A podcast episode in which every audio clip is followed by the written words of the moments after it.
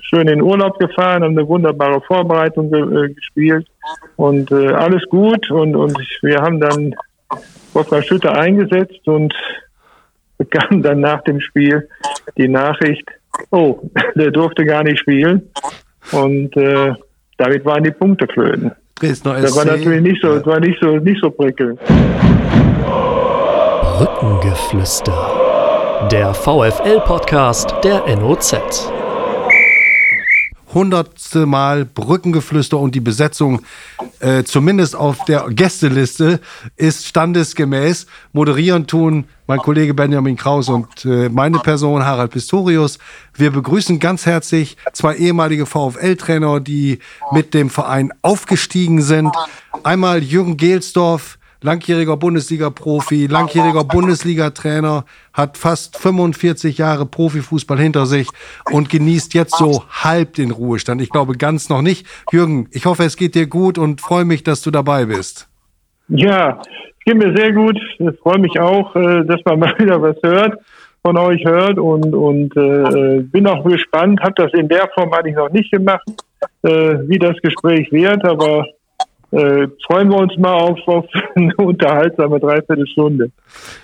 Die wird es auch deshalb geben, weil wir noch einen zweiten äh, hochdekorierten äh, Trainer haben äh, oder ehemaligen Trainer ähm, mit Carsten Baumann, Trainer der Aufstiegsmannschaft 2010. Alle VfL-Fans erinnern sich zurück an die Zeit, als der VfL am Boden lag äh, nach dem Abstieg ähm, im Jahr 2009, äh, als es runterging und dann eine völlig neue Mannschaft kam mit einem neuen Trainer. Viele Geschichten, die es damals gab, unter anderem über die wollen wir auch reden. Erfolge im DFB-Pokal und der Wiederaufstieg mit Carsten Baumann. Herzlich willkommen. Ja, hallo zusammen. Wir steigen gleich, gleich mal ein in die äh, Diskussion und in das Gespräch äh, mit aktuellem Bezug. Wie haben Sie, wie habt, hast du Jürgen, wie haben Sie, Herr Baumann, das, äh, den Abstieg des VfL Osnabrück in der gerade abgelaufenen Saison verfolgt?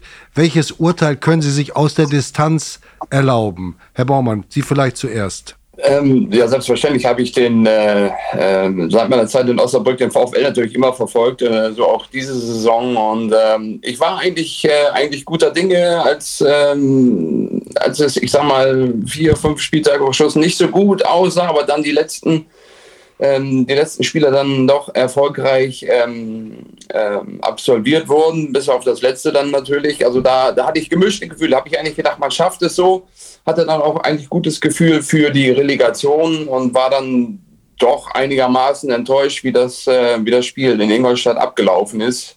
Dass man, ähm, ja, ich, hergeschenkt ist immer, ist immer leicht gesagt, aber ähm, da hätte ich doch schon, schon mehr erwartet. Und ähm, klar, zu Hause an der Bremer Brücke mit, mit, mit, mit Zuschauern wäre es sicherlich ähm, möglich gewesen, das Ding noch zu drehen. Aber da muss man auch sagen, dass die Ingolstädter sich gut verkauft haben ähm, insgesamt, glaube ich, ein Abstieg, der zu, zu vermeiden gewesen wäre. Jürgen, wie hast du es gesehen? Ja, ich habe es natürlich auch aus der Distanz gesehen, muss aber auf eines vor, vorab äh, schon mal sagen, äh, diese, diese äh, Corona-Saison, ähm, das ist, glaube ich, etwas, was äh, wir alle noch nie in der Form erlebt haben und, und ich kann mir einfach auch nicht vorstellen, man, für die, für die äh, Heimmannschaft ist immer, immer sehr wichtig, das Publikum da ist. Ich meine, wenn man zu Hause mal 3-0 in der Halbzeit hinten liegt, dann sind die Zuschauer manchmal nicht ganz so freundlich, aber in der Gesamtheit, in der Gesamtheit äh, gibt es äh, aus meiner Sicht Vereine, wo die Zuschauer einfach noch mehr fehlen als vielleicht bei dem einen oder anderen Club. Und äh, ich, ich kann mir einfach nicht vorstellen, dass ich meine, das hat es vorher nicht gegeben, das wird auch mit Sicherheit äh, äh in Zukunft in, in Osnabrück nicht geben äh, an der Bremer Brücke, dass man, ich weiß nicht wie viel, 12, 13 Mal hintereinander, Drei, 13 Heimspiele hintereinander. 13 Mal hintereinander verliert. Das muss man mal auf der, Zunge, auf der Zunge zergehen lassen. Das ist unglaublich und, und äh, deshalb habe ich gerade ja schon mal was von der Substanz gesagt, die muss ja, muss ja einfach vorhanden gewesen sein. Denn man hat trotz so einer unglaublichen Horrorserie, was die Heimspiele anbetrifft, immer wieder auch äh, gepunktet und hat, wie gesagt, sogar noch die Relegation fast sogar noch geschafft. Also äh, eine ganz besondere äh, Situation durch Corona ohne Zuschauer hat die Mannschaft, glaube ich, sehr, sehr hart getroffen. Sind Sie da manchmal. Also das, das, das glaube ich auch, wenn ich da mal einhaken darf. Äh, sicherlich auch viele Spieler dabei gewesen, die das, die das äh, Gefühl der Bremer Brücke ähm, äh, schon kennen bei den Heimspielen. Und ähm, dann ist es natürlich klar, wenn du dann auf einmal gleicher Platz, äh, gleiches Stadion, gleiche Kabine, aber, äh, aber die eigenen Fans fehlen, dann ist das sicherlich, glaube ich, gerade für den VfL ähm, ja, ein, ein, eine große Bürde gewesen. Mhm. Auch so Spieler, die jetzt erst im Sommer gekommen sind. Ich denke da ganz oft an Ludovic Reis, dieses große Talent, wo wir alle gespannt sind, was er noch äh, ähm, erleben wird und reißen wird im Fußball. Der hat zweimal Zuschauer gesehen an der Bremer Brücke. Einmal im zweiten Spiel gegen Hannover 3200 und dann im Relegationsrückspiel 2000. Ne? Also so wenig Zuschauer gab es äh, unter ihnen bei, oder vor allem bei Ina Baumann, aber auch generell, also gab es ja nie eigentlich. Ähm, sind Sie da manchmal eigentlich froh auch, dass Sie zu der Zeit jetzt kein Cheftraineramt äh, ausüben mussten? Ähm, das kann ich so jetzt nicht sagen, weil ich glaube, ich, ich fände es auch ganz spannend, äh, in der Zeit ähm, die Möglichkeit zu haben, zu coachen und die Spieler wirklich auf dem Feld äh, äh, erreichen zu können. Das ist ja, war ja unter, ist ja unter normalen Bedingungen ist das ja eigentlich gar nicht möglich. Äh, es wäre sicherlich eine, eine, eine, spezielle und eine, eine interessante Situation gewesen, ja. Wir springen mal. Also, zu, äh, ja, bitte. Hm, ich, ich, möchte noch ganz kurz was dazu sagen. Also, äh, ich kann mir das kaum vorstellen. Ich habe immer noch das eine oder andere Gespräch mit, mit äh, ehemaligen Spielern von mir, die jetzt aktuell in der ersten und zweiten Liga auch noch als Trainer unterwegs sind. Ich habe das so ein bisschen auch mitbekommen, wie schwierig das ist, unter diesen Bedingungen zu trainieren, eine Mannschaft zu coachen. Ich meine, unabhängig davon, wenn Corona-Fälle auftreten, aber auch das eigentliche das eigentliche Coachen, äh, das, ich stelle es mir grauenhaft vor. Ich kann mich erinnern, ich habe vor gefühlten 100 Jahren mal Fortuna Köln übernehmen dürfen und, und äh, habe dann äh, bei meinem ersten Spiel gegen Zwickau, äh, meine ich jedenfalls, eine Mannschaftssitzung gehalten zu haben, die für zwei Länderspiele gereicht hätte.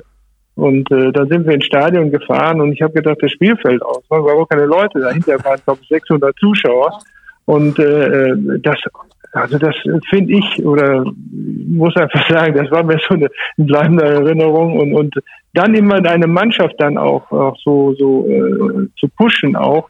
Ich glaube, dass das äh, in der jetzigen Zeit unglaublich schwierig ist.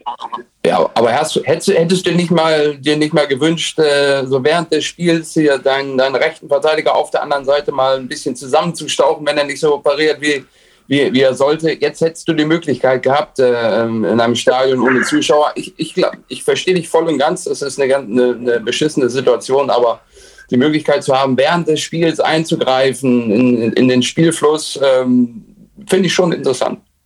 Ja, absolut. Ich habe ich hab das auch immer versucht, immer gegen alle anzuschreien, ist aber hinterher extrem heiser. Aber äh, hast du natürlich recht. Ich meine, das ist natürlich ein Vorteil, ist ein Vorteil, äh, dass man da noch direkter coachen kann, keine Frage. Aber auf der anderen Seite, wie gesagt, so dieses emotionale, äh, das, das würde mir, glaube ich, extrem fehlen. Also wir haben, wir haben das hier so ein bisschen ähm, bemängelt, dass es, dass, dass es zumindest in unserer Wahrnehmung keine Ansätze gab, gegen diese Heimschwäche aktiv vorzugehen. Denn man muss ja, genau wie Jürgen gerade gesagt hat, die Substanz die war da. Das hat man auch in den Auswärtsspielen gesehen.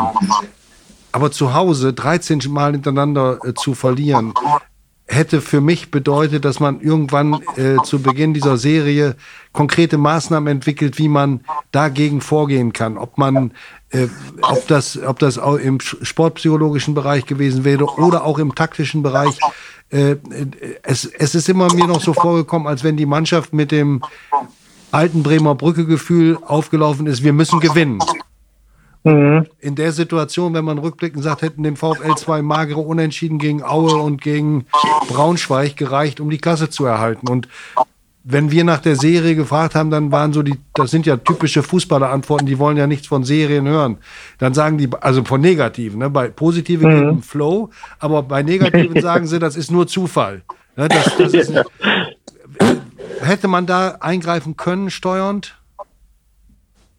Das ist schwer, schwer zu beurteilen, aber, ich meine, 13 Niederlagen am Stück, jedes Mal Heimspiel, immer wieder als äh, Verlierer vom Platz zu gehen, zwischendurch, auch wenn, wenn die Dinge äh, ja mal wirklich äh, ziemlich dumm laufen, aber ja, da muss ich, da muss ich einfach auch mal äh,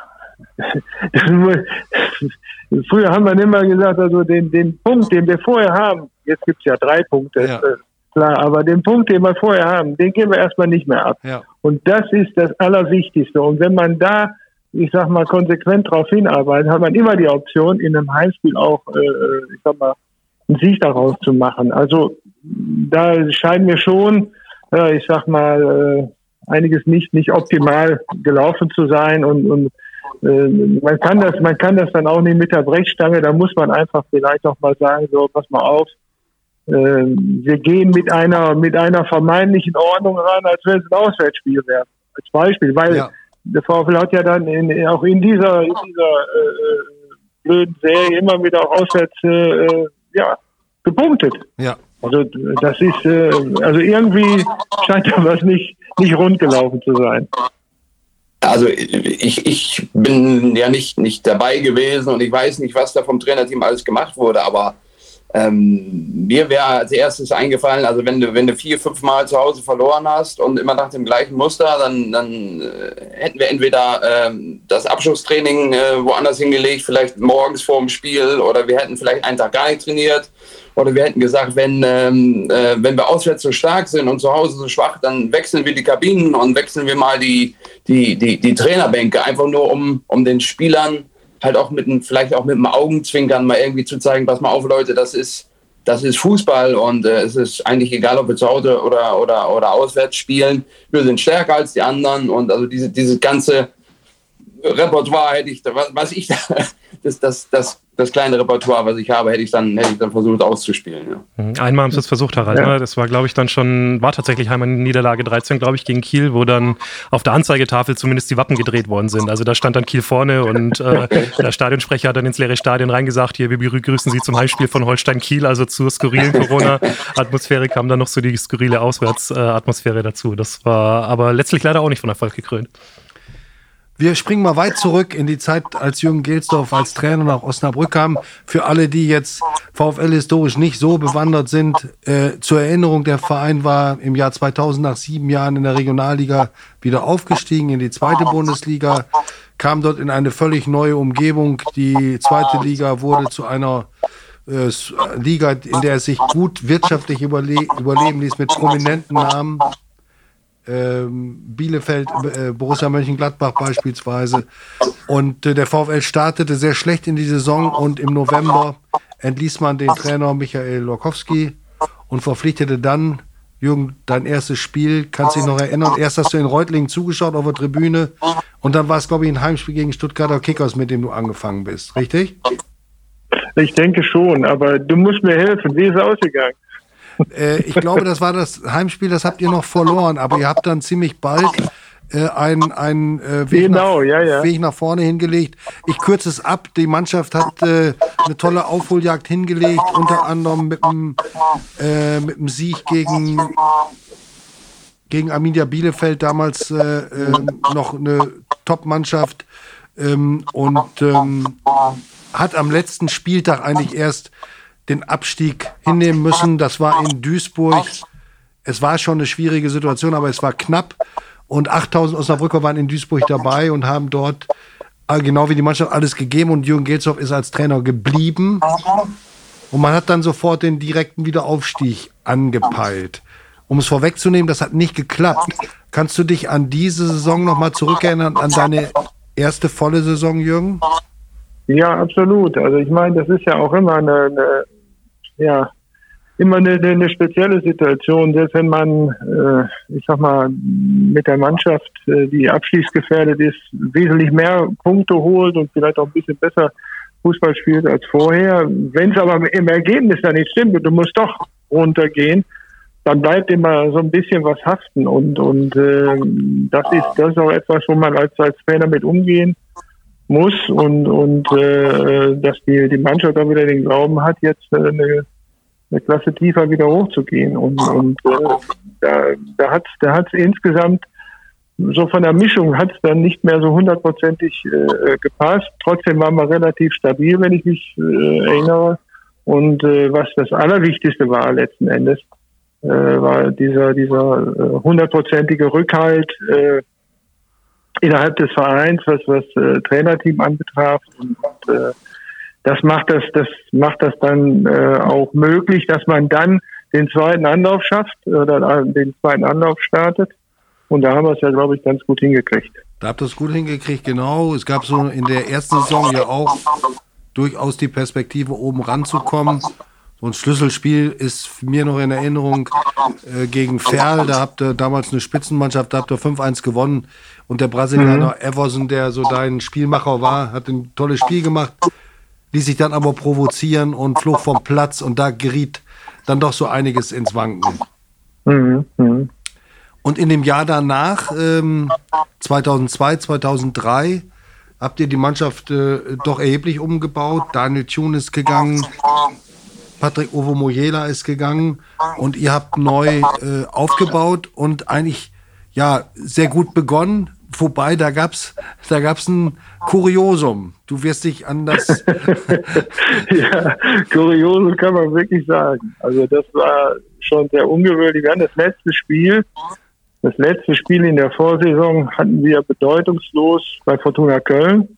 Und äh, Wolfgang Schütte, wenn ich mich richtig erinnere, bekam die fünfte gelbe Karte oder vierte gelbe Karte war das damals, wie auch immer. Und äh, das Spiel war vorbei, war in der Kabine und und äh, ich sprach noch mit dem mit dem Lothar mit Lothar Ganz darüber und, und ja dachte, ich glaube, dass äh, das zählt dann nicht äh, mit dem letzten Spiel.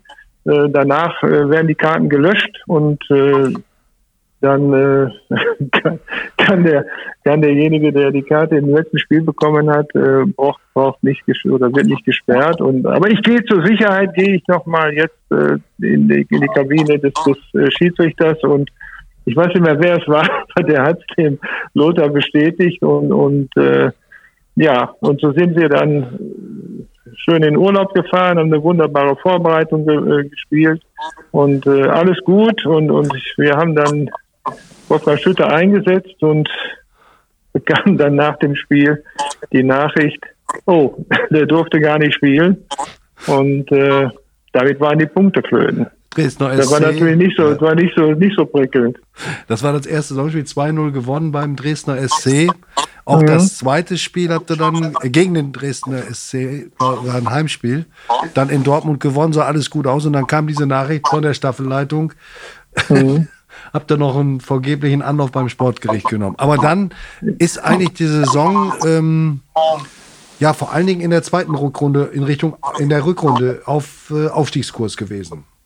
Ja, absolut, absolut. Aber ich möchte noch eines dazu sagen, das was, was glaube ich, äh, ich will nicht sagen heutzutage nicht mehr möglich, aber es war wirklich so, dass das äh, ja als dann äh, äh, es hieß, die Punkte werden abgezogen, äh, kam Lothar Ganz zu mir und, und äh, als Manager, Verantwortlicher, ja, VfLer durch und durch, äh, mit Tränen in den Augen und sagte, ich höre auf, ich übernehme hier die volle Verantwortung.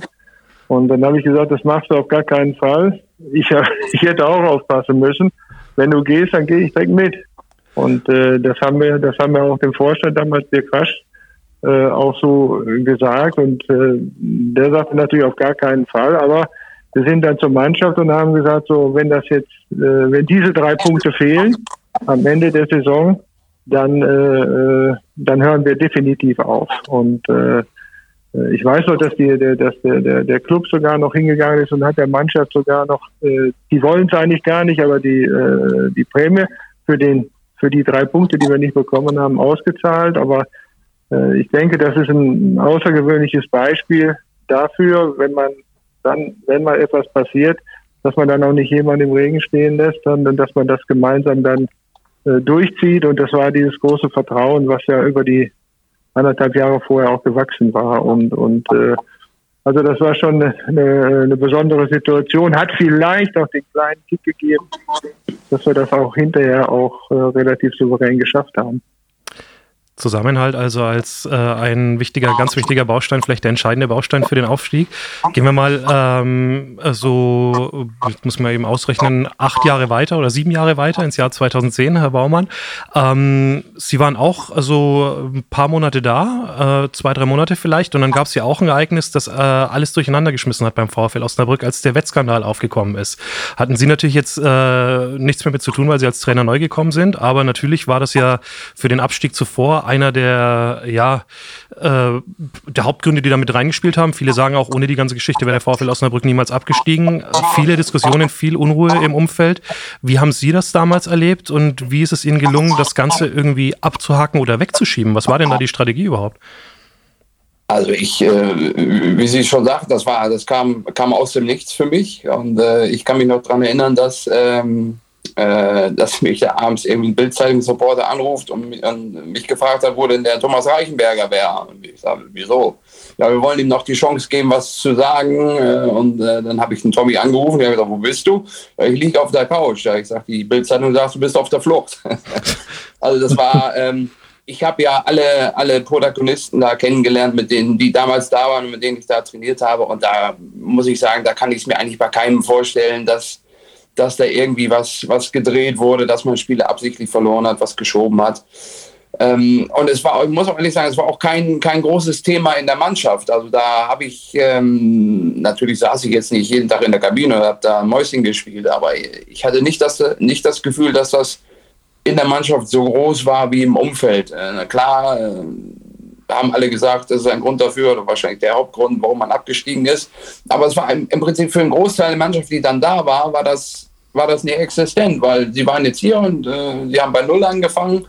Und äh, ich glaube, das hat uns äh, mal kurzzeitig eine Woche durchgeschüttelt, aber ähm, dann haben wir das relativ schnell abgestreift. Mhm. Auch nochmal zur Klarstellung an alle, die sich jetzt vielleicht nicht mehr so ganz erinnern können. Thomas Reichenberger damals auch völlig zu Unrecht beschuldigt. Ne? Also alles, was hinter die Ermittlungen. Aber mit, mit großem Foto in der Bildzeitung, genau. genau. Und äh, das ist ja, ist ja Wahnsinn, was, was äh, sowas alles bewirken kann. Und äh, ich sag mal, wenn dann letztendlich, wie Sie sich schon sagten, ja nichts bei rauskommt oder nichts, nichts dran war, es gibt ja keine, keine Richtigstellung, wenn dann nur vielleicht ganz klein auf irgendeiner Seite, aber äh, das bleibt dann doch irgendwie im, im Kopf, dass da ein Riesenbild äh, in, in, der Zeitung war mit dem Konterfei und der Schlagzeile.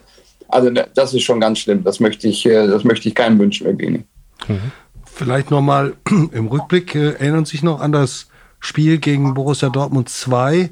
Äh, das war ja der Tag, äh, am Tag davor war das rausgekommen. Da hatte die Bochumer Staatsanwaltschaft ja da auch äh, auf Veröffentlichung reagiert, das bestätigt. Und äh, das war der Tag, an dem auch Reichenberger von der Springerpresse an den Pranger gestellt wurde. Ähm, da hat Tommy Reichenberger vor der Kurve gesprochen und Sie haben anschließend eine denkwürdige Pressekonferenz, äh, denkwürdige Aussagen in der Pressekonferenz getätigt. Können Sie sich daran erinnern? Also ich, ich kann mich noch daran erinnern, dass ähm, an die Pressekonferenz, an den genauen Wortlaut, was ich gesagt habe, ähm, kann ich mich nicht erinnern, aber ich glaube, es ging darum im, im, im, im Kontext, äh, was man, was man, ja, was, was alles passieren kann, wenn man jemanden vorverurteilt und wenn man jemanden an Pranger stellt und genau. Ähm, genau, und das, äh, das hat mich auch in, in, zu der Zeit richtig mitgenommen. Aber wie gesagt, das haben wir, haben wir relativ schnell abgeschüttelt und äh, weil wir auch alle das Gefühl hatten, alle, die bei uns in der Mannschaft sind, die, äh, das sind ehrliche Fußballer, die haben Bock auf Fußball, die wollen gewinnen und die wollen nicht irgendwie durch, durch irgendwelche Mauscheleien ähm, ja, ein paar, paar Kröten machen. Ja. Die, die, ihr, ihre Rede endete damals mit dem, also man kann fast eine kleine Rede dazu sagen, mit dem Zitat, nur für diesen Verein wollen wir kämpfen und schreien. Das war auch ein Dank ans Publikum, die Tommy Reichenberger damals auch äh, unterstützt haben. Und vielleicht hat es ja auf eine ähnliche Weise in ganz anderem Zusammenhang dazu beigetragen, wie es eben Jürgen Gelsdorf aus der Saison 2001, 2002, 2003 erzählt hat, den Zusammenhalt zu stärken. Ja, also das, das, das, das glaube ich sicherlich. Ne? Auch gerade die, die Verbindung mit dieser Mannschaft, die neu zusammengestellt wurde und den, und den Zuschauern, die war ja eigentlich von, von Anfang an, hat man schon gemerkt, dass da so kleine Flamme, lodert, die musste man dann nur noch ein bisschen, ein bisschen größer werden lassen. Und ich glaube, das hat, hat sicherlich auch noch dazu beigetragen, dass wir ja, sehr gut durch die Saison gekommen sind, äh, dass, wir, dass wir grandiose Spiele gemacht haben, die wir mit den Fans oder ohne, ohne, ohne die Fans sicherlich nicht hätten abliefern können. Ja, dann stellen wir uns ja nur noch die Frage, was jetzt im Jahr 2021 das auslösende Ereignis für den VfL wird, wobei wir jetzt nicht unbedingt einen Wettskandal oder einen Punktabzug brauchen, aber das nur nebenbei. Herr Baumann, Sie kamen damals äh, ja ähm, aus äh, zum, zum VfL Osnabrück, waren vorher noch nie hier. Wie haben Sie denn den Verein damals in den ersten Tagen wahrgenommen und was war wichtig, um die Basis zu schaffen für den Aufstieg? Weil die Mannschaft war ja auch noch nicht so wirklich äh, zusammen zu der Zeit. Nee, das, das stimmt. Also die, äh, als ich, als der Lothar Ganz mich angerufen hat äh, und, und wir das klar gemacht hatten, hatten wir, ich weiß gar nicht, wie viele Spieler, sechs oder sieben aus der, aus der alten Mannschaft, die geblieben sind. Äh, bei denen ich auch wirklich das Gefühl hatte, ähm, die wollten diese Schade des Abstiegs äh, äh, ausmerzen und äh, ja, wir haben uns dann, wir haben dann beschlossen, okay, wir, wir holen uns eine Mannschaft zusammen, mit der man in den nächsten ein, zwei Jahren aufsteigen kann. Möglichst im, im ersten Jahr, wenn es nicht klappt, dann aber im zweiten Jahr und dann haben wir demnach ähm, so die Spieler auch, ähm, auch ausgesucht, die, die erfahren waren, die, die ähm, sicherlich auf, auf jeden Fall eine, eine, eine, gute Qualität hatten. Aber es waren natürlich auch welche dabei, die auch woanders vielleicht gescheitert sind, die es nochmal zeigen wollten. Und, und, das war auch so, ich glaube, bei, bei 80 Prozent der, der Spieler, die wir hatten, war das so der Ansatzpunkt, den ich gesehen hatte, ähm, äh, um sie nochmal extra, extra so zu kitzeln. Ähm, in, in, in Osnabrück und im VfL war ich natürlich nicht so drin. Ich, ich komme aus Oldenburg, äh, da, das ist zwar nicht so weit weg und es gab auch so eine, eine, eine kleine gesunde Rivalität, aber ähm, ein, zwei Mal an der Bremer Brücke gespielt, Freundschaftsspiele, äh, aber ähm, so einen richtigen, richtigen Kontakt oder hatte ich, hatte ich vorher eigentlich nicht, nein. Jürgen, in, in der Saison äh, nach dem Abstieg habt ihr ja versucht, auch weil die die sportliche Entwicklung ja positiv war, ähm, so viel wie möglich aus der Mannschaft zu, zu halten. Daniel Thune hat sich damals äh, überzeugen lassen, es nochmal mit anzupacken, obwohl er auch mhm. Anfragen aus der zweiten Liga hatte. Heute sagt er, das war ein Fehler zu bleiben für mich und für den VfL. Ähm, ihr habt versucht, die Mannschaft zu halten. Ein Jahr später habt ihr dann doch einen ziemlichen radikalen Schnitt gemacht und es kam ja auch eine ganze Reihe von Spielern, ähm, Angelo Fier, äh, Harun Isa, Toni Mitschewski, Mentor Miftari, der nicht so viel gespielt hat. Das waren mhm. Spieler mit, vor allen Dingen mit Erfahrung, äh, auf die du dann gesetzt hast. Das hat manchmal geruckelt in der Anfangsphase. Die Spieler waren ja teilweise auch extern finanziert. War nicht ganz einfach, diese Mannschaft auf Kurs zu bringen. Wie hast du das am Ende hingekriegt, so eine äh, Truppe so schnell auf Spur zu bringen?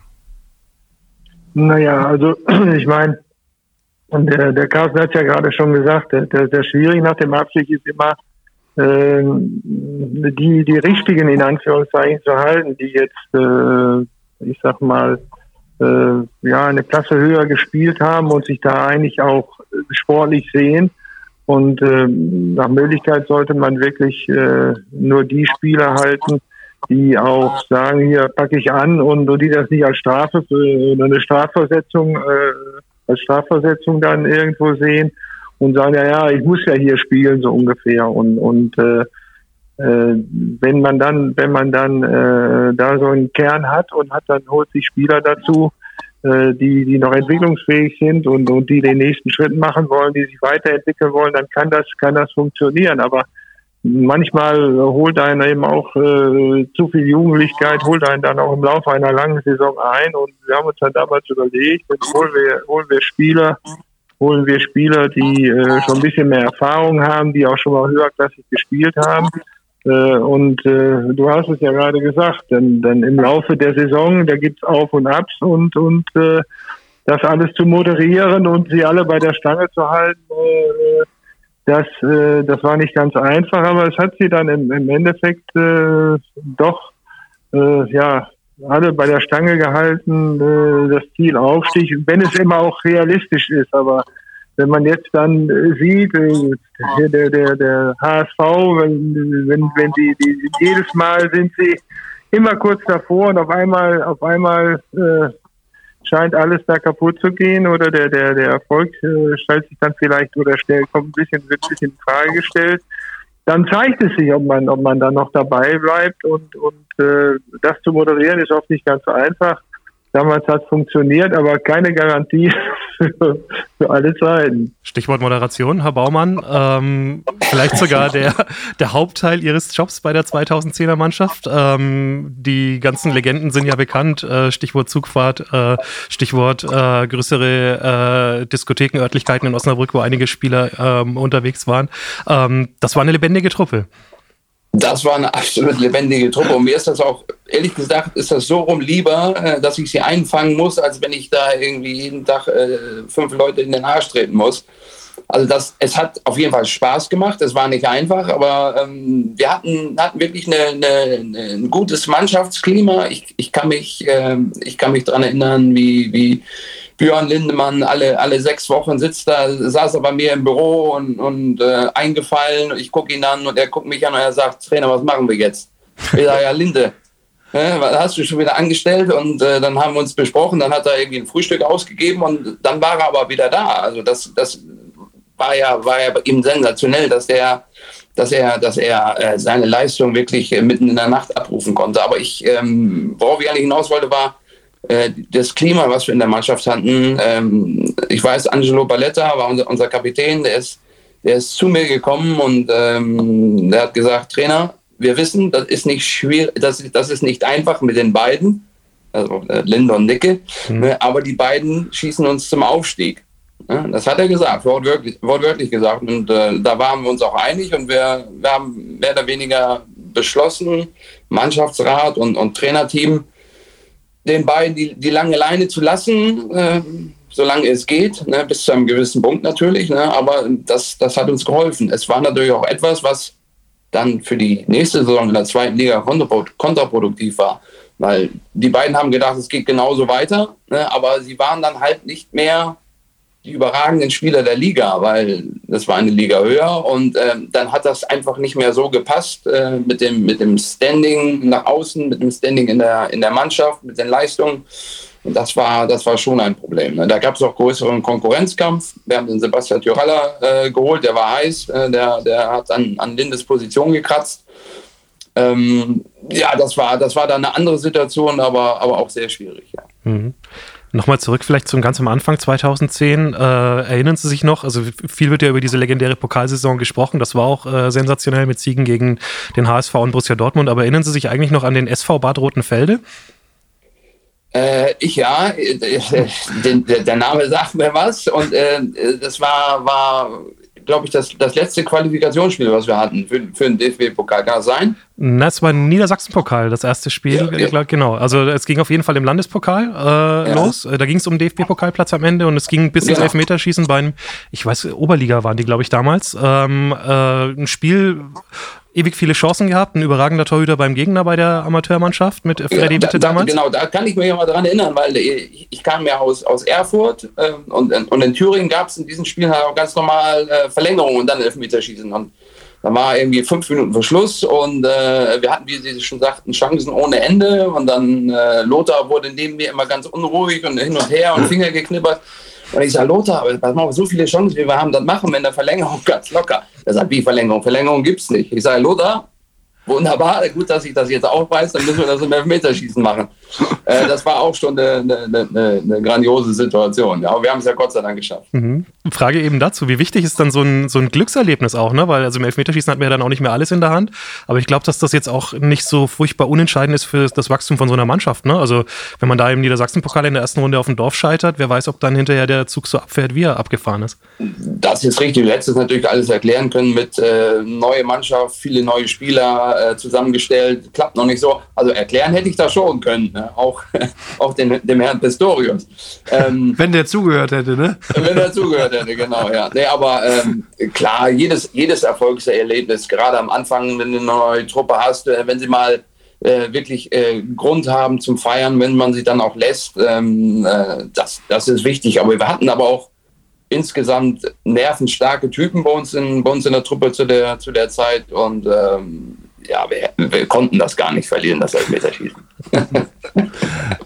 ich gehe nochmal zurück in die Saison äh, 2002, 2003. Jürgen, wir hatten ja gesprochen über die Routiniers und äh, es gab dann nach der Winterpause, war das eigentlich die Saison, in der ihr im Winter noch in einem, äh, ja, so eine Art ähm, Ausdauertrainingslager im Schnee wart oder war das ein Jahr vorher gewesen? Nee, nee, das war genau da und, und äh, da gab es auch eine große Aussprache, nicht?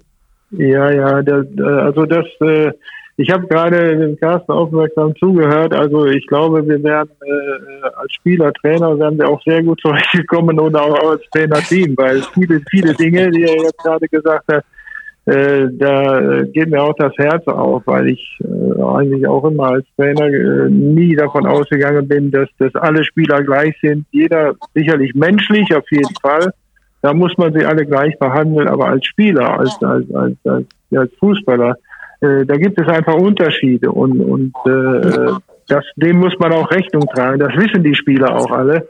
Und das muss man, das muss man letzten Endes auch, auch äh, moderieren. Und diese Dinge, äh, das, das Zusammenleben und, und alle, alle müssen pünktlich sein, klar, muss man auch im Groben und Ganzen, Großen und Ganzen. Und, aber es gehört eben auch mal dazu, das ist eine Mannschaft und die will auch mal feiern und die wollen auch mal, ja, ich mal Dinge machen, die nicht auf dem Fußballplatz sind. Und, und äh, ich, ich glaube, manchmal ist das, ist das viel besser, ist das viel besser, äh, ich sage auch mal, äh, fünf gerade sein zu lassen, als, als eine, eine hochqualifizierte, ausgearbeitete Trainingsarbeit oder Trainingseinheit.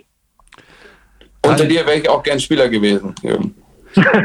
Ich, ich, glaub, ich genau. glaube, wenn der VfL äh, eine Innenverteidigung Baumann Gelsdorf gehabt hätte, wäre auch nichts passiert letzte Saison. Da wäre wär der Verein nicht abgestiegen. ja, ja, aber das sind, das sind ja alles immer so Dinge und alle, wenn, wenn man seine Karriere als Trainer oder als Spieler durchgeht und, und äh, oft sind es ja die gleichen Dinge, die gleichen Dinge, die äh, ich sag mal, eine Mannschaft äh, zum Erfolg bringen und, und äh, dann mal wieder nicht.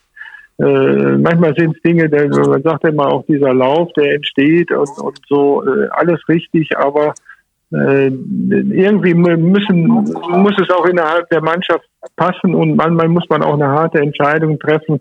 Äh, der dicke Rainer kam, jetzt nicht mehr so dick, mittlerweile fast schon schlank. Ja. Rainer kam und hat immer gesagt, wenn Paul Apfel rein ist, dann muss der raus. Ja. Das ist einfach so.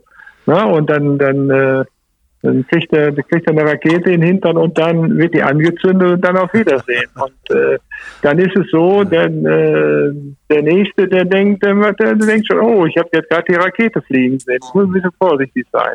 Und das gehört eben dazu. Und, und äh, also wir haben damals, um auf deine Frage äh, zurückzukommen, haben wir das, äh, ja, es war eigentlich gedacht als, in Anführungszeichen als Trainingslager, aber da rollte überhaupt nicht der Ball, ganz im Gegenteil. Äh, wurde Ski gefahren. Das, äh, die Jungs konnten im Prinzip äh, nicht machen, was sie wollen, aber ich habe hab ihnen viel Freiheit gegeben und äh, weil es eben auch Gruppen innerhalb der Mannschaft gab, ja, das ist dann manchmal so. Denn, äh, wenn man aus einem Kulturkreis kommt, dann, dann hält man halt ein bisschen mehr zusammen. Wahrscheinlich wird es uns ja auch so gehen, wenn wir in Amerika Fußball spielen und sind äh, drei Deutsche da, da ist man halt mit mehr, öfter mit denen zusammen, völlig klar, aber trotzdem, äh, ja, wenn ist es, ist es eben so, dann hilft auch oft nicht, nicht äh, äh, ja, ich sag mal, großes Gebete, sondern einfach auch mal, dass die was zusammen unternehmen und das war damals, war das, war das, bei dieser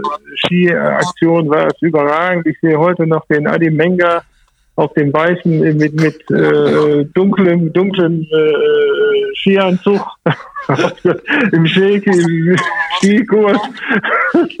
Der noch nie quasi richtig Schnee gesehen hat. Das war sensationell. Und und äh, die Jungs äh, waren hinterher in, in die, nach diesen paar Tagen äh, wirklich da zusammengewachsen. Und und es hat glaube ich noch einen richtigen äh, Kick gegeben dann auch auch für die Rückrunde es gab dann aber eine knifflige Phase. Ich kann mich erinnern an ein Spiel gegen Bayer Leverkusen. Da ist Toni Mitschewski, der ja eigentlich ein, war ein klasse Fußballer, dem gar nichts gelang. Ihr lag gegen Bayer Leverkusen Amateure äh, 0 äh, zu 2 zurück. Du hast dann Christian Klaassen reingebracht, der hat das Spiel mit zwei Toren gedreht und alle waren eigentlich davon überzeugt, dass Toni Mitschewski jetzt, der ist ausgepfiffen worden, dass der nicht wiederkommt.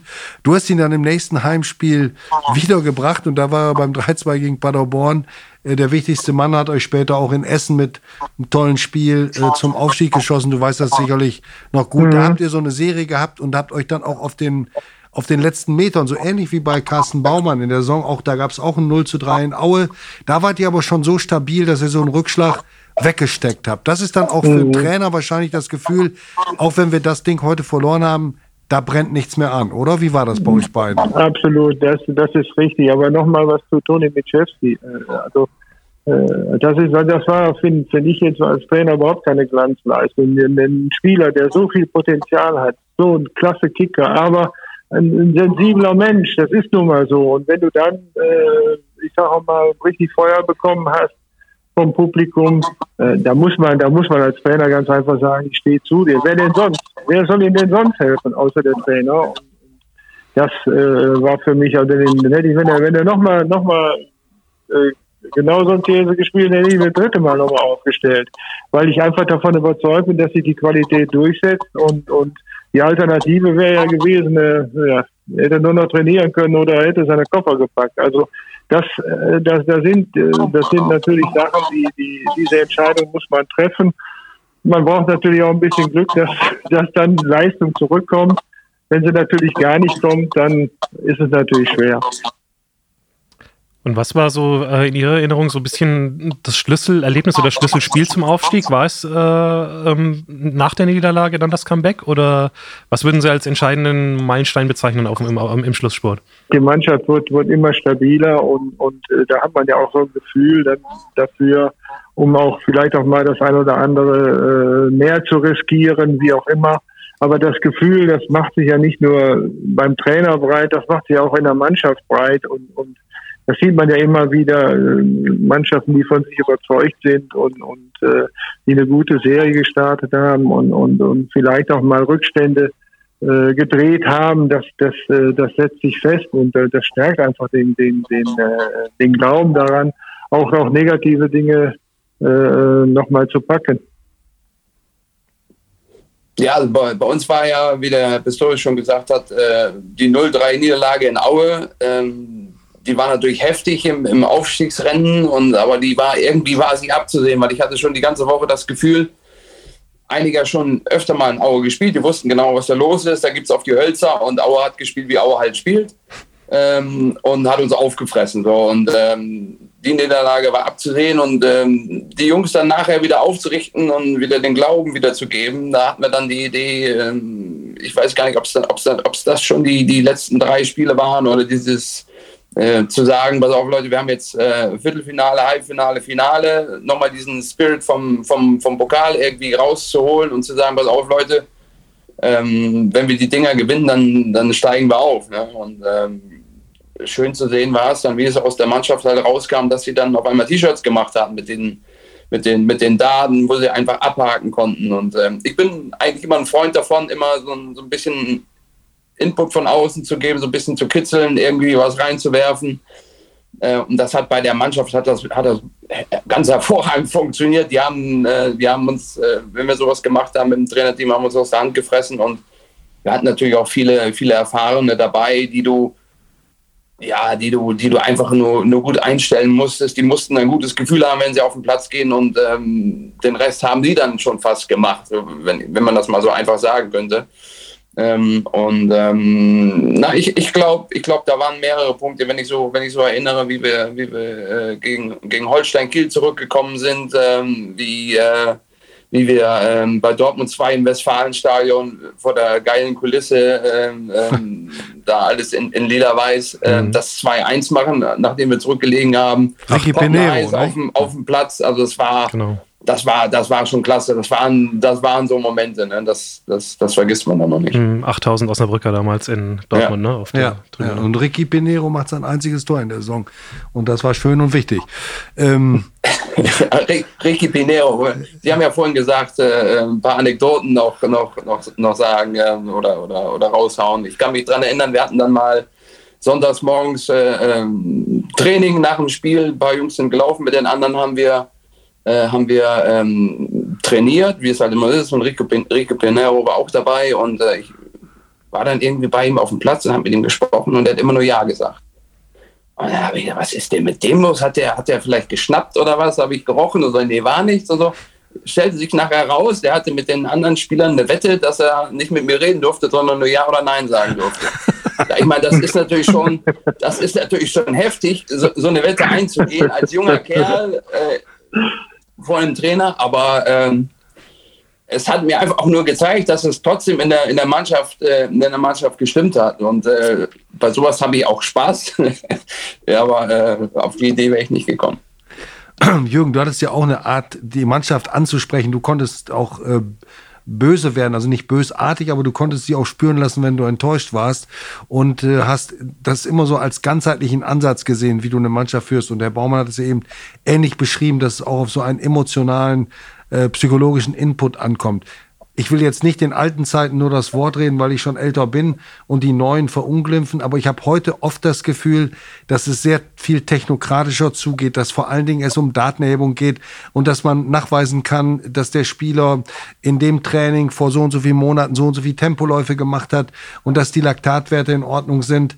Ähm, manchmal habe ich das Gefühl, und da möchte ich jetzt eine ehrliche Antwort, ob ich da einfach ein bisschen altmodisch bin, dass es zu viel an Daten, zu viel an, an Input auf diesem Wege ist und zu wenig an ganzheitlicher Mannschaftsführung. Kann das sein oder spinne ich ein bisschen? Oder beides? Nein, nein, äh, völlig, völlig äh, richtig. Also auch, auch wenn ich äh, aus deiner Generation komme, äh, das, ich bin ja immer sehr vorsichtig, weil ich auch immer offen bin für, für neue Dinge und, und viele Dinge haben sich auch verändert und Ansprache an, an die Mannschaft und, und äh, Schwerpunkte im Training und wenn man das Spiel sieht, viele Dinge haben sich verändert. Punkt. Das ist sicherlich richtig. Nur eines bleibt.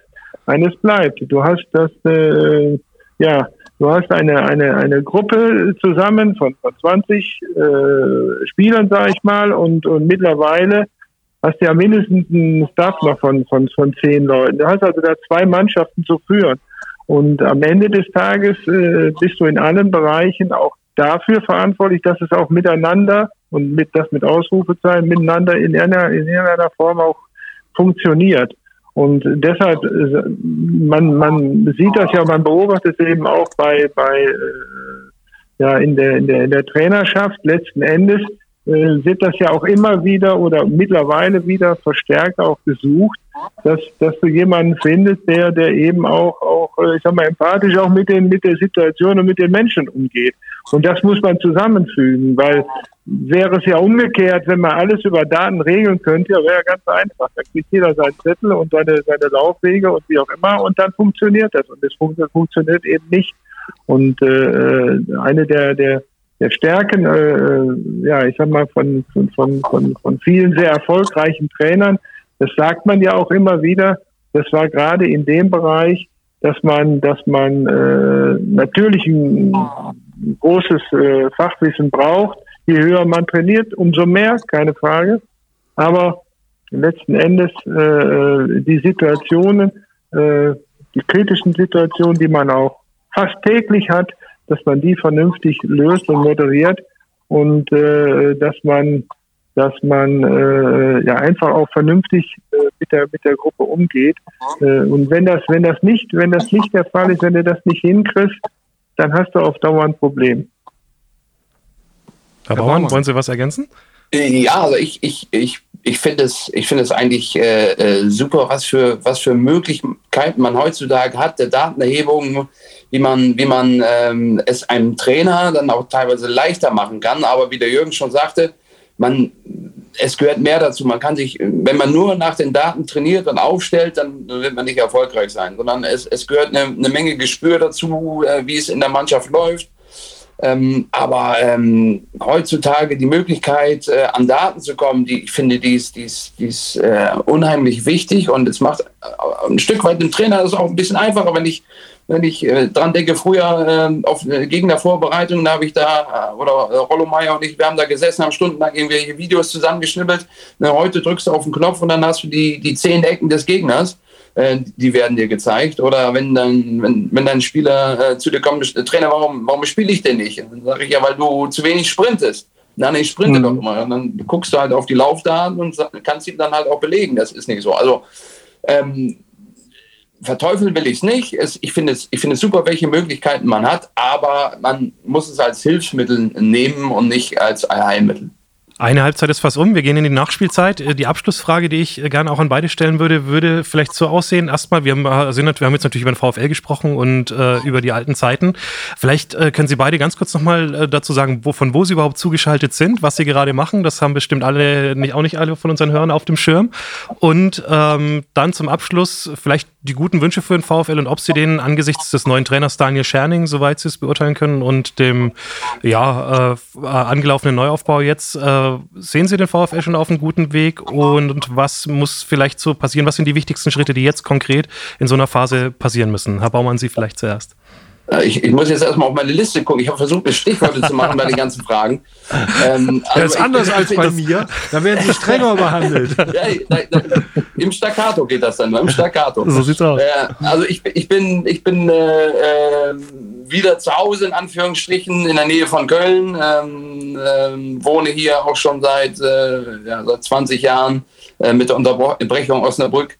Ähm, äh, arbeite in Neuss als Sportlehrer an einer, an einer internationalen Schule. Das macht mir auch sehr viel Spaß. Das war Plan B, den ich mir damals äh, überlegt hatte. Nach der Karriere habe ich, das, hab ich Sport studiert, nicht auf Lehramt, aber auf Diplom. Habe dann zeitgleich meinen Trainerschein gemacht, so dass ich auch eine, eine Möglichkeit habe, wenn es nicht äh, mit, dem, mit, dem, äh, mit dem Fußball weitergeht. Und ähm, nach meiner letzten Station in Rostock, muss ich sagen, hatte ich auch nicht mehr so richtig, so richtig Lust, was zu machen. Die Lust ist zwar jetzt wieder da, aber jetzt bin ich so, so lange raus, dass es, äh, dass es wirklich schwierig wird, ähm, ähm, nochmal irgendwas zu finden. Und ähm, ja, deshalb, äh, ich bin ganz froh, so wie es äh, im Moment ist. Und was wollten Sie jetzt noch wissen?